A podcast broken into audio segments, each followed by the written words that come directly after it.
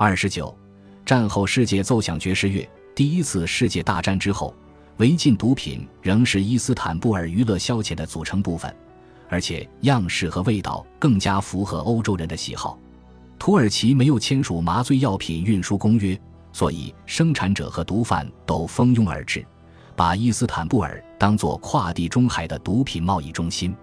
报纸杂志责骂可卡因是新进口的瘟疫，因为不需要像吸食大麻或鸦片使用复杂的工具，所以可卡因在伊斯坦布尔的俱乐部和酒吧迅速蔓延。新供应商甚至把可卡因带入了高级酒店的大堂。伊斯坦布尔的某家杂志报道说，这种白色粉末很容易隐藏，盛装的小瓶完全可以藏进女人的高跟鞋。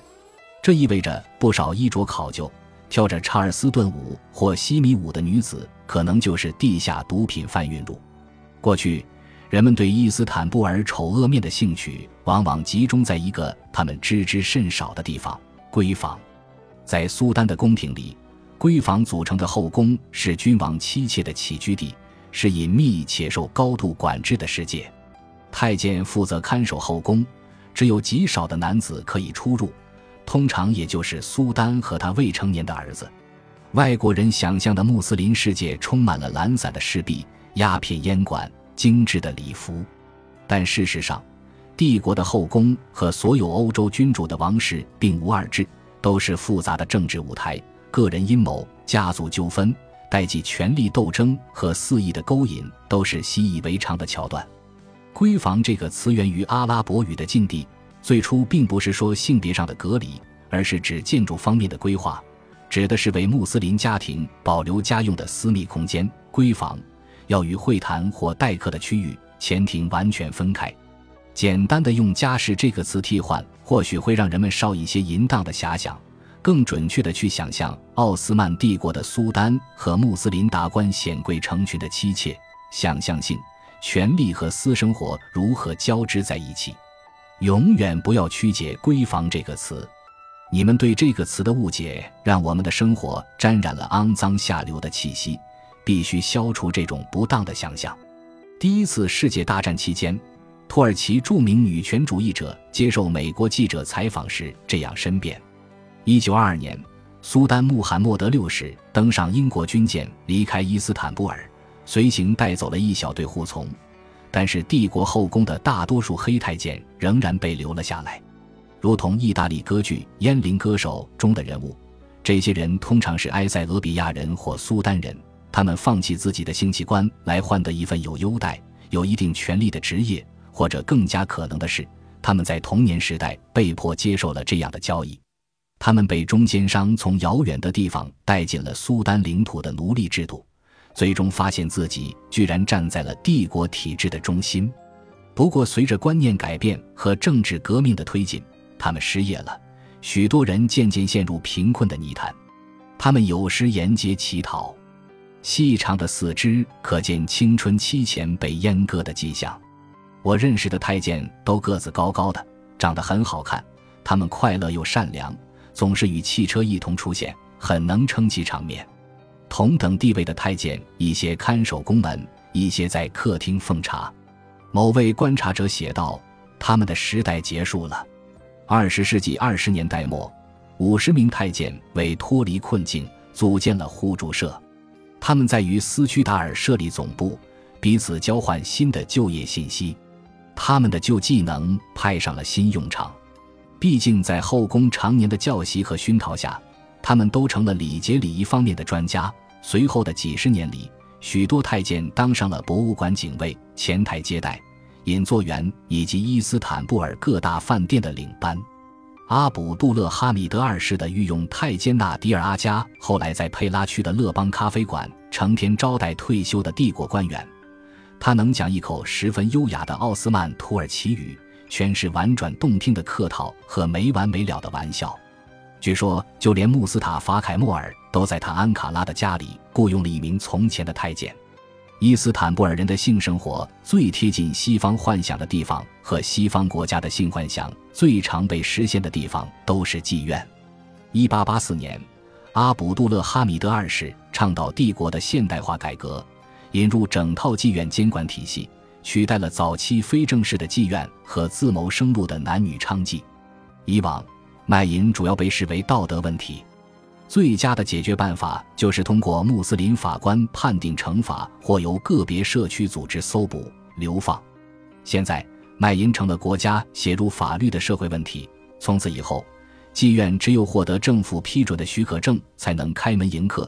警察和卫生管理人员还会定期检查，而且这些妓院只能集中开在专门划定的性交易区域。妓院监管体系在第一次世界大战时就瓦解了。逃难、外国占领和绝望的时代等结合在一起，把女人甚至还有孩子推进了卖淫的大军。一些人被妓院老鸨招揽，另一些人只能站在街上拉客。超大手袋和缎面阳伞被公认是刘英的标志。有个故事似乎真实发生过，讲述了一名年轻的俄国难民在佩拉区的某条后街召妓，结果发现那个妓女是从前的男爵夫人，也就是他的母亲。一九一八年后，协约国特派使团着手恢复了正式的妓院许可与检查制度，基本上再造了随奥斯曼帝国一同腐朽的法律框架。法国人被委派的任务是监管合法的妓院，这个安排在某种程度上是可以预见的。法国人为军官和普通士兵划定了预留区，统一了所有妓院的价格，并且每周安排法国医生进行医学检查。英国人则采取了不同的策略，在基督教青年会、圣公会牧师每周都会组织周日下午茶来分散士兵的心思。而英语社区的女性也会受邀前来一起谈天说地、聆听音乐。尽管做出了这么多努力，但只要说到性组织，协约国的指挥官们仍表现出鲜明的时代特征。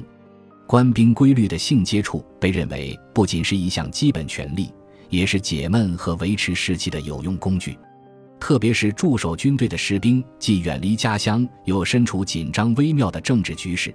为他们提供消遣的性服务与确保食品和装备的充足稳定供给一样，都是指挥官的工作。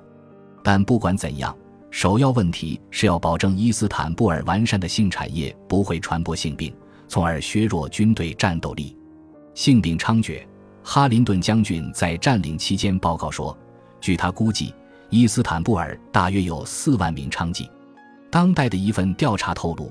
全城共有一百七十五家营业的妓院，大部分集中在佩拉区和邻近的街区，从业的妓女多达四千五百人。